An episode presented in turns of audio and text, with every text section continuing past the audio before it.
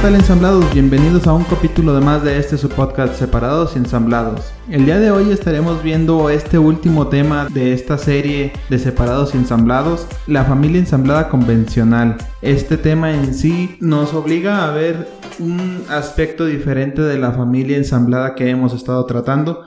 Este es un tanto distinto, pero pues cabe mencionar que dentro de las familias ensambladas hay una gran variedad y esta es una que no habíamos hablado tanto de ella. Nos acompaña nuevamente todo el equipo aquí de Ensamblados. Está con nosotros Diana. Hola, ¿qué tal a todos? Muy contenta de ya estar este, por terminar nuestra serie. No olviden de ver los últimos episodios que van a ser especiales. Y pues muy contenta de después empezar algo nuevo para que nos sigan todavía en nuestras redes. No se vayan a, a despegar de nosotros. Todos estos nuevos proyectos que comienzan y que les, les aseguro pues les van a gustar. Hola, Cari. Hola, ¿qué tal amigos? Un gusto saludarlos y qué bueno que nos sintonizan en un capítulo más de Separados y Ensamblados. Y también está aquí con nosotros Ricardo. Hola, hola, saludos a todos y pues vamos a darle. Ya en este último episodio, ¿cómo se sienten? Muy bien, gracias a Dios, muy contentos de, de lo que sigue. Y bueno, pues para ir entrando un poco en este tema, ¿qué es una familia convencional? Una familia convencional, pues les comento, es esta familia donde el hijo pierde o suele perder la mayor parte de las veces tanto al padre como a la madre y él termina ensamblándose con sus familiares sus familiares ya siendo abuelos, tíos o algún pariente cercano. En este punto se, se crea una nueva familia ensamblada y a esta se le llama familia ensamblada convencional. Ahora, dentro de estas familias, pues como ya lo hemos estado viendo durante todos los capítulos, siempre va a haber dificultades, siempre va a haber retos que superar y pues hay muchísimas cosas que tienen en común las familias ensambladas, como ya lo habíamos tratado, como con este nuevo tipo de familia. Hay algo con lo que quisiera comenzar este tema. ¿Cuál es el principal sentimiento que presentan los niños que son traspuestos? Sí, Rico, fíjate que el sentimiento que, que nace en niños que son traspuestos digamos, con sus abuelitos, con sus tíos, con algún familiar indirecto, es un sentimiento de orfandad y nace en el momento que el niño sabe que no son sus padres, que lo están, digamos que es una familia de recogida, por decirle así, o sea, los están recogiendo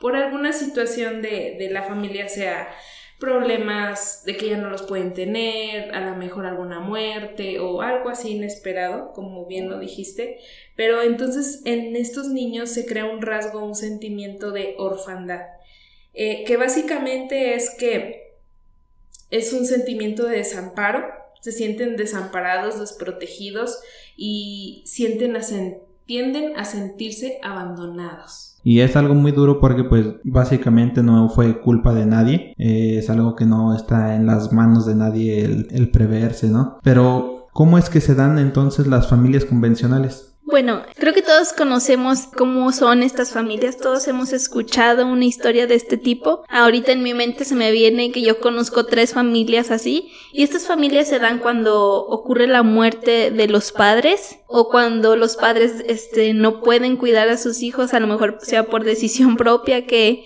a luego a veces son muy jóvenes y dicen, no, sabes que yo no me puedo hacer cargo de, soy una niña que no me puedo hacer cargo de otra niña. O a lo mejor tienen, pues no sé, ciertos problemas en su vida. ¿Y qué es lo que pasa? Que viene abuelita, Vienen los tíos, viene un hermano y ellos deciden hacerse cargo de esos niños. Aquí es donde surge la familia ensamblada convencional. Cuando un abuelito, un tío, un hermano se hace cargo de esos, de esos niños que quedan abandonados. Que muchas de las veces sí es por, como ya lo mencionas Diana, es una muerte pues natural, algún accidente o, o abandono de los padres, ¿no? También creo que entra en esta categoría las familias donde pues padre o madre no se hacen responsables y la misma familia de alguno de los dos involucrados decide recoger a estos a estos niños. Sí, estas familias son más frecuentes de lo que pensamos. De verdad hay muchas historias parecidas, lo podemos ver en las novelas, en películas, este no es nada del otro mundo. Yo creo que todos conocemos a, a, una familia de este tipo. Y es raro, ¿no? Porque uno pensaría que este tema pues es muy, digámoslo, eh, del hombre, es muy tema del hombre que no tiene nada que ver con, con la palabra de Dios, que no tiene nada que ver con, con Dios mismo, ¿no? Pero pues no creo que sea así realmente. Yo siento que en la Biblia hay precisamente varias historias que, que representan este tipo de familias. Sí, podemos encontrar una historia en el libro del Génesis, en el capítulo 11, el verso 27 al 28. Dice, estas son las generaciones de Tare. Tare engendró, engendró a Abraham, o sea, su padre de Abraham, y Nacor, y Arán. Y Arán engendró a Lot, y murió Arán antes que su padre Tare en la tierra de su nacimiento, en Ur de los caldeos. Eh, ¿qué, qué, ¿A qué vamos con esto? Que uno de los hijos de, de Tare eh, era padre de Lot. Entonces él muere y deja a Lot con su, con su abuelo. Entonces desde aquí vemos cómo puede o dentro de la historia cómo se ensamblan estas, estas, estas familias o estos hijos. En lo que decimos que en este caso pues se presenta la, la muerte de, de Arán, que era precisamente el hermano de Abraham. Y aquí Tare es quien, quien recoge a, a, Lot, pero pues vemos como tal que él se hace cargo, más no es como, o sea, hace como una cierta barrera entre Lot y pues ellos, ¿no? Le, sí le hace como esa barrera de tú eres mi nieto. Sí, esa, esa distinción que muy comúnmente se da, de que el, el abuelo siempre le hace ver al hijo, ¿no? O, al nieto, que hay una línea y que no puede pasarse de ahí, como el hecho si tú eres mi nieto, no, no es adoptado como tal como su hijo. Que sí se da el caso, sí hay quien dice, sabes que pues tú eres mi hijo, eh, eres hijo de mi hijo o hijo de mi hija, entonces pues eres, eres mi hijo, pero en algún momento siempre se determina esa, esa línea divisoria que es muy marcada, que es decirle eres mi nieto o eres mi sobrino, etc. En esta historia que vemos es diferente a lo que hemos mencionado anteriormente, porque a lo mejor llega un niño que es de otra familia y a lo mejor es más fácil, yo creo que, bueno, para yo lo veo de esta manera, es más fácil llamarle a alguien este, eres mi hijo o eres mi hija, que si llega alguien de tu propia familia que sabes que a lo mejor es hijo de tu hermano, o que es tu primo, o que es tu hermano mismo, y cómo le dices, ahora eres mi hijo. Yo creo que aquí es otro conflicto, ¿no? Sí, siempre va a estar, yo, creo que siempre va a estar esa, eh, anteponiéndose esa idea en la cabeza, o esa, ese parentesco, de decir, pues es que eres mi sobrino, no te puedo llamar mi hijo, ¿no? O no te puedo este, llamar mi, mi hijo cuando eres mi nieto, o, o algo así. Porque siempre, como venimos del parentesco, como que esa, esa, está muy marcado. Yo creo que eso está muy marcado en las familias y es por eso que no se crece como tal sabiéndose que uno es parte de esa familia o es parte de esa familia bien, pero no se siente uno como si fuera un hijo verdadero, como lo que hemos visto anteriormente. Y precisamente de lo que hablábamos es por eso que en estos niños nace el sentimiento de orfandad precisamente porque no tienen esa figura paterna y materna que necesita un hijo este ensamblado aunque sea de familias convencionales y como bien dice Ricardo aunque sean parientes ellos necesitan esa figura. Pero tristemente en familias así no no se permite sino se marca eso de que pues tú solo eres mi nieto como lo vemos en la historia de Lot Siento yo que aquí influye muchísimo más, aparte de, de quien adopta al niño, ya sea un tío, por poner un ejemplo, pero pues queda también mucho la demás familia. Y creo que sí, aquí es un tanto más difícil para la persona que adopta en este caso al niño, porque pues cuando es un niño ajeno a la familia, solo está el contacto de quien lo adopta con el niño y así él puede abrir el corazón, ¿no? Y decir, sabes que tú eres mi hijo y pues eres, eres pues de esta familia.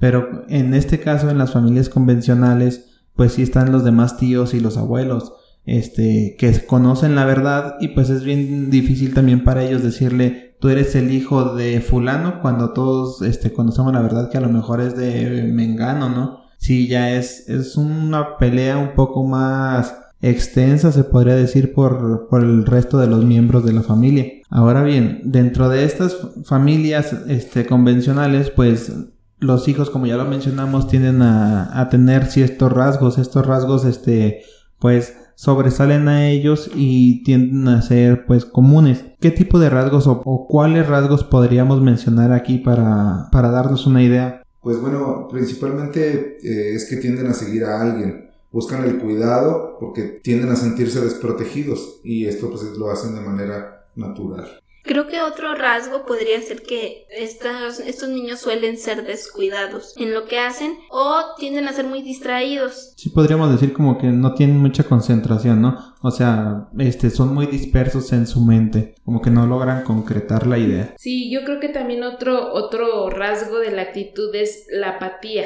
Este, están como muy desatendidos, este, muy apáticos, muy indiferentes este, con las personas que les rodean, tal vez porque son sus tíos, sus abuelitos o así, y tienden ellos mismos a excluirse, porque como saben que no tienen una familia unida, sino digamos que son nada más este, traspuestos, tienden a tener esta actitud.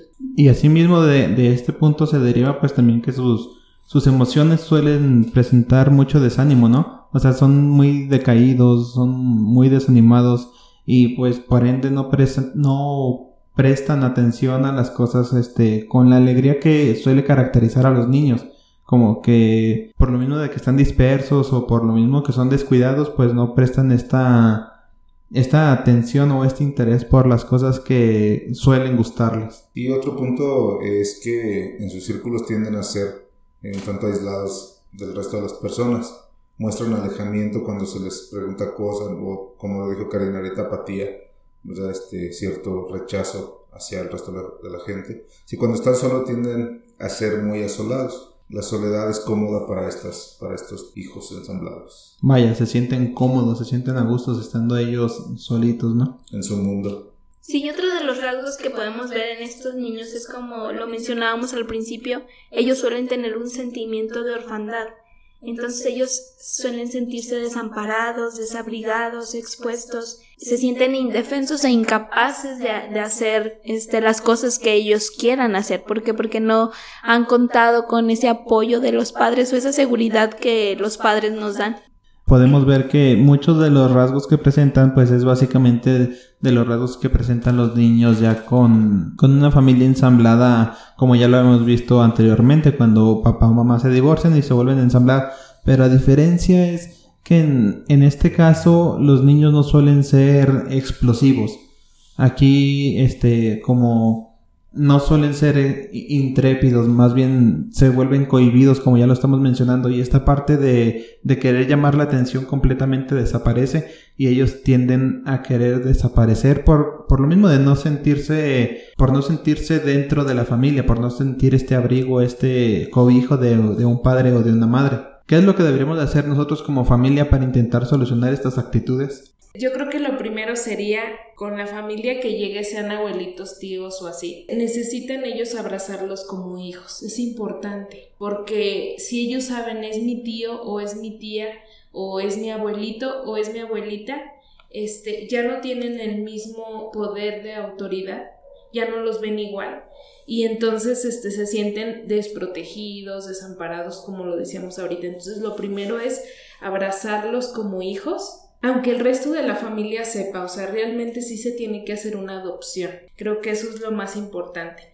También lo más importante es poner a Dios en este tiempo pidiendo su ayuda y también acercándonos con consejeros o con alguien que nos pueda orientar en qué hacer en esta situación, porque cuántas veces no, no vemos historias donde el nieto vive con los abuelitos y son súper groseros con ellos, porque como no los ven con autoridad, los maltratan, este, les dicen de cosas, los ofenden a los abuelitos, cuando ellos la única intención que tuvieron fue de abrazarlos y de no dejarlos desamparados, ¿verdad? Y solos en el mundo. Entonces, pero también eso trae problemas porque como no los abrazan como hijos, como tal, este, se rebelan. Los, sea lo que sea, se rebelan. Que lo primero bueno es poner a Dios como el centro de mi familia y después adoptarlos como como hijos. Y como bien lo dices, muchas de las veces esta orfandad que ellos sienten o, o este el no pertenecer a la familia pues tiene mucho que ver a, a, los errores que nosotros como adultos y miembros grandes de la familia llegamos a cometer.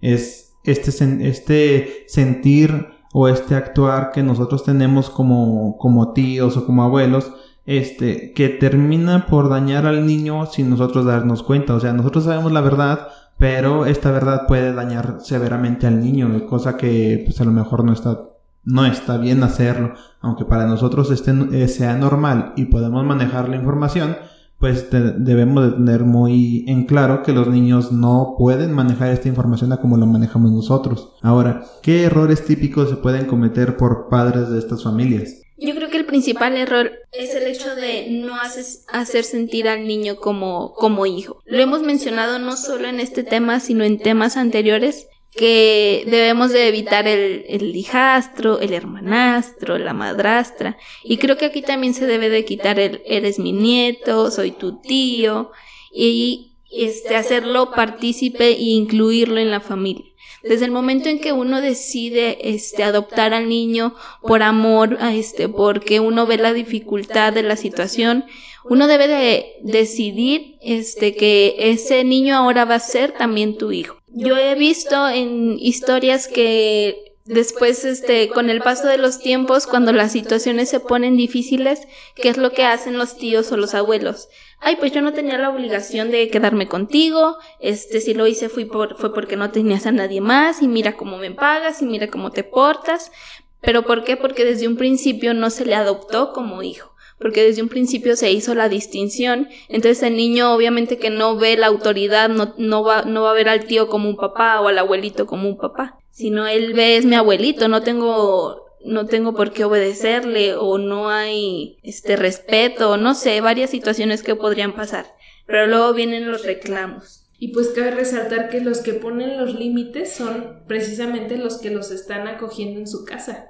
Ellos son los que marcan el límite y por eso después vienen las consecuencias de rebeldía, sobre todo en la adolescencia. Y vienen también el juicio y, el reclamo, como bien dice Dianis. Pero también aquí está, está muy de platicarse, ¿no? Porque este es un tema bastante extenso en el, en el ámbito de la amplitud de la familia. Si nada más están de acuerdo este, en que los abuelos fueron quien se quedó con, con los niños y es pequeña la, la, familia, digamos, solo los abuelos o solo los abuelos y un tío, igualmente se tiene que platicar y se tiene que platicar con todos para que todos estén en el entendido de que pues nadie le va a hacer la distinción, nadie le va a remarcar a, a estos niños que pues son sobrinos, son nietos o son adoptados, no sé, muchas veces este suele ser por maldad el que menciona este tipo de cosas, por querer herir al niño, si en una familia ensamblada, como ya lo habíamos platicado, de padre y madre y solo el núcleo, eh, alguna de las partes puede herir al niño, creo que en este tipo de familia convencional la familia es muchísimo más grande por parte de todos los tíos, entonces el peligro es de que ofendan o de que agredan al niño ensamblado pues es muchísimo más grande. Por ende se tiene que tener más cuidado y más comunicación con los demás miembros para que todos en sí pues trabajen a la par y el niño crezca bien, sin hacer básicamente pues esta distinción del niño que a lo mejor puede distinguirse de hasta primos, de hermanos, de nietos, de tíos, todo, todo el mundo puede hacer esta distinción. Ahora, ¿cómo es que puede afectar esta distinción al niño? Bueno, afecta directamente en su identidad, la identidad del niño. Todos necesitamos pertenecer a algo Dios creó la familia, varón y hembra los creó, dice la Biblia, y, de ellos nacen, ¿verdad? Este, y yo los, los multiplicaré y los bendeciré, y eso fue lo que dijo Dios. Entonces vienen los hijitos, ¿no? Entonces ese núcleo familiar lo que crea en el ser humano es identidad y pertenencia. Cuando un niño ensamblado llega con los abuelitos, con los tíos, se pierde eso digamos que no tiene y empieza a perder su identidad y no sabe a dónde pertenece, porque yo no soy de aquí, yo nada más me están cuidando, este, y yo no sé a dónde pertenezco. Entonces, el no tener pertenencia les afecta demasiado para desarrollarse en la sociedad. Entonces, es importante que veamos que no les afecte a estos niños eh, en estas distinciones que se le haga en la familia que se, que se ensambló. Y es que también por otra parte es muy difícil, ¿no? Es muy difícil el aceptar el papel de padre o madre, o sea, básicamente cuando se hacen estas distinciones es porque el tío, el abuelo o la persona que se queda encargada del niño decide más bien no, no adoptar el papel de padre o madre, cual sea el caso, pero ¿por qué deciden de, de no aceptarlo? ¿Por qué lo hacen, lo hacen ajeno? Bueno, pues porque básicamente este papel pues contrae mucha responsabilidad. y contrae autoridad para con, con el niño y pertenencia esta pertenencia de que el niño te pertenece y tú le perteneces al niño. Tú como padre, pues vas a ser su figura paterna y el niño llega a ser tu hijo. Entonces, como es mucho el peso, como es mucha la responsabilidad, muchísimas de las veces, ya sea por tema de edad, ya sea que, pues sí, las personas ya están demasiado grandes, dicen, yo ya no estoy para esas cosas, ya, ya pasó mi tiempo. O por la simple irresponsabilidad, hay veces que muchas veces los tíos, los tíos del niño a ensamblarse dicen, sabes que yo no estoy para tener hijos, si no tengo míos, muchísimo menos voy a cuidar ajenos. Entonces, todo este tipo de cosas, todo este tipo de situaciones que llegan a pensar en, la, en el peso de responsabilidad que conlleva el papel de padre o madre, pues deciden ahora sí que sacarle la vuelta y marcar la, la distinción precisamente de sobrino o de nieto. Aquí me, me, acuerdo de un meme que salía de, este, cuando el niño llora y quiero regresárselo a su mamá y me acuerdo que la mamá soy yo. Entonces ahí yo creo que ese es lo que piensan los tíos y los abuelitos, ¿no? Si el niño llora, ¿a quién se lo voy a llevar? Ahora yo voy a ser su mamá. Ya no va a haber esa opción de que, ay, ten tu hijo. Esto está de latoso o está de grosero o se está portando mal o a lo mejor ya se enfermó, ya le está yendo mal en la escuela, ya necesita zapatos, ropa.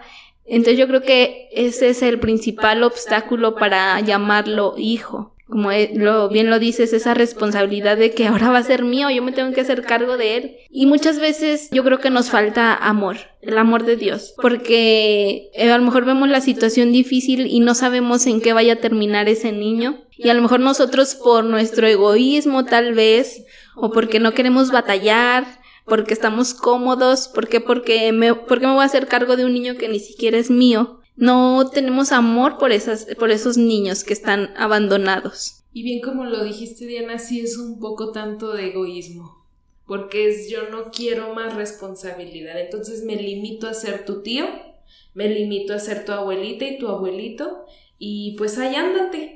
La verdad, y son niños que crecen, pues está muy choteada la frase, pero sin amor. la verdad, porque nadie los abraza, como bien dijiste, en amor. Eh, el tío no está dispuesto a adoptarlo como hijo, la tía no está dispuesta, los abuelitos tampoco, entonces eso es rechazo también. Y se materializa, o sea, cuando se llega este, los cumpleaños, las navidades o fecha importante, este, los niños no reciben este cariño que suelen recibir un hijo propio, ¿no? Y se nota muchísimo, o sea, el mismo compromiso de un padre de ir, o una madre a ir al festival del Día de las Madres, pues un tío muchas veces dice, no, pues es que ni siquiera es mi hijo. Y la gente lo sabe, entonces yo cómo voy a asistir. No, no adoptan el papel completamente de, de padre o madre, porque como ya lo mencionábamos anteriormente, ser padre o madre ensamblado es para personas de corazón valiente. Y si tú no tienes un corazón valiente, pues simplemente nunca lo vas a lograr. Por más que tú quieras hacer el compromiso para quedar bien con la sociedad, pues nunca va a ser lo correcto, porque no vas a poder expresar ni encontrar en ti ese cariño y ese amor por una persona que pues no salió de ti. Ahora, hasta ahorita pues hemos estado hablando sobre las consecuencias de tener una familia ensamblada, ¿no? Sí es mucho, mucho el riesgo, mucha la responsabilidad y mucho el peso, pero todo este peso pues debe de traer algo bueno, ¿no? Debe de traer satisfacción, entonces, yo quisiera saber por qué es bueno adoptar a estos hijos este, ante la gracia de Dios. Bueno, principalmente porque la gracia de Dios este, pues es, es muy amplia, ¿no? Y Él por pura, ahora es que por pura gracia nos adoptó. Y, y es precisamente lo mismo adoptar a un hijo que, que no es nuestro. Eh, en el caso de te dejen el nieto, el sobrino o lo que sea, pues por la pura gracia de Dios. Pero la palabra de Dios da una, habla que da una recompensa a Abraham y él, él pues de alguna manera le incrementa sus riquezas, Abraham ya era rico, ya tenía mucho, ya ya tenía muchas, muchas posesiones, animales y todo, y aún así le da más, nada más por el hecho de haber dejado a, Lot que él decidiera tomar la tierra que él quisiera. Le dijo, voltea y de aquí en adelante pues toma la tierra que tú quieras. Tú, si te vas al norte, yo me voy al sur y, y así, así se lo dijo Abraham. Y nada más por ese, por ese detalle que tuvo Abraham con Lot, pues Dios le bendijo grandemente. Entonces, pues sí hay una recompensa, ¿no? Al, a la hora de recibir a un, a un hijo que, eh, o vamos, si en el caso de que sea el nieto, que sea el sobrino, por las circunstancias que sea, pues uno lo recibe y Dios va a bendecir esa, esa acción. Y son muchas las, las, promesas que Dios nos hace este, cuando adoptamos a un niño, ¿no? Este compromiso que uno, que uno toma como propio y si lo haces de todo corazón, pues claro que, que, Dios promete y promete bendecirte y pues las promesas de Dios siempre se van a cumplir. Pero ¿qué promesas este, nos hace Dios al adoptar a un niño huérfano? Sí, pues mira, hay promesas buenas, pero también habla de las promesas eh, o de las consecuencias cuando uno maltrata a uno de sus hijos, a un, a un niño huérfano. Eh, hablamos de las bendiciones, pero no hablamos de las consecuencias. Y ahorita escuchando todo lo que estamos hablando, tiene mucho que ver con el que si llega el nieto, ¿verdad? Por las circunstancias que haya sido, y el abuelo pues decide maltratarlo, ¿no? O la abuela decide tratarle mal, o los tíos, ¿verdad? Hacerlo menos, o, lo que sea que, que atraviese una consecuencia. Y quiero leerles el libro del Éxodo, capítulo 22, en el verso 22 dice lo siguiente.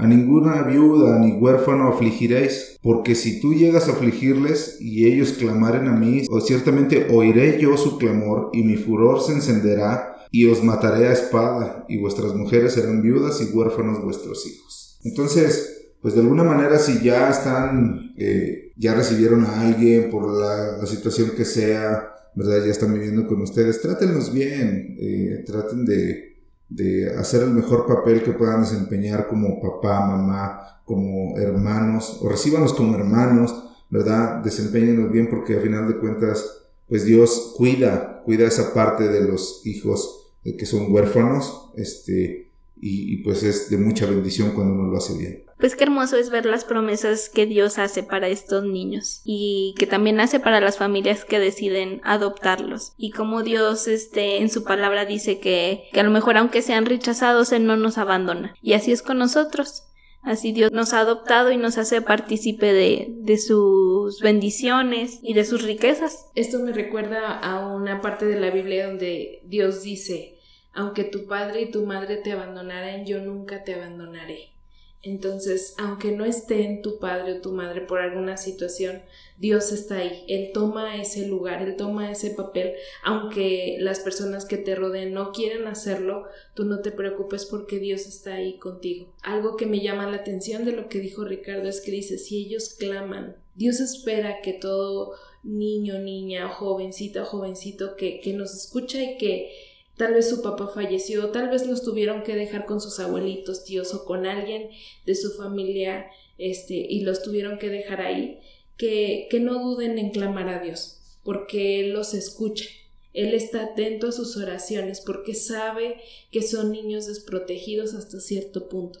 Entonces Dios protege, cuida y Él vela por los intereses de los huérfanos y de las viudas como también lo leyó Ricardo un poco atrás, esta acción que tuvo Abraham sobre Lot. Realmente Abraham pues ya no tendría mucho que ver con, con Lot, es el abuelo y él siempre lo, lo tuvo muy marcado, pero por este acto de bondad que él tuvo de que sinceró su corazón y le dijo, míralo, de aquí para donde tú quieras es tierra tuya, pues vemos que Dios lo bendice y le multiplica. Entonces es básicamente la lección que que nos llevamos con este tema que si tú aceptas este reto de tener un, un hijo adoptado y, y lo bendices y, y, te haces cargo de él, Dios te va a multiplicar y te va a bendecir siempre. Para ir concluyendo este tema, pues creo que sí debemos de, de tener muy en cuenta que el aceptar a un hijo que no es un hijo propio y adoptarlo como, como tal es solo para personas de corazón valiente de este corazón sincero y de este corazón entregado a Dios que decide tomar el reto y que decide hacerlo de todo corazón para hacerlo como un hijo propio. No es para cualquier persona. Y aún así, cuando decidimos hacerlo, debemos borrar esta línea parental que teníamos y crear una nueva. Es decir, debemos de dejar esta línea en la que era tu sobrino o era tu nieto o era, ah, no sé, a lo mejor tu cuñado o cualquier, cualquier parentesco que tuvieras se debe de borrar completamente y debes de, de hacer uno nuevo. ¿Cuál es ese nuevo? Tenerlo como un hijo, un hijo propio. No hay otro camino, no hay otro nombre, es todo el amor que le darías a tu propio hijo. Pues sí, como lo acabas de mencionar, este, debemos de esforzarnos como familia para hacer que ese niño se sienta incluido. Eh, hablábamos del sentimiento de orfandad. Debemos de hacer que ese niño se sienta amado, que se sienta parte de la familia, que a lo mejor si vivió una situación trágica, pues empiece a olvidarlo, porque imagínate si viene de una situación difícil y tú todavía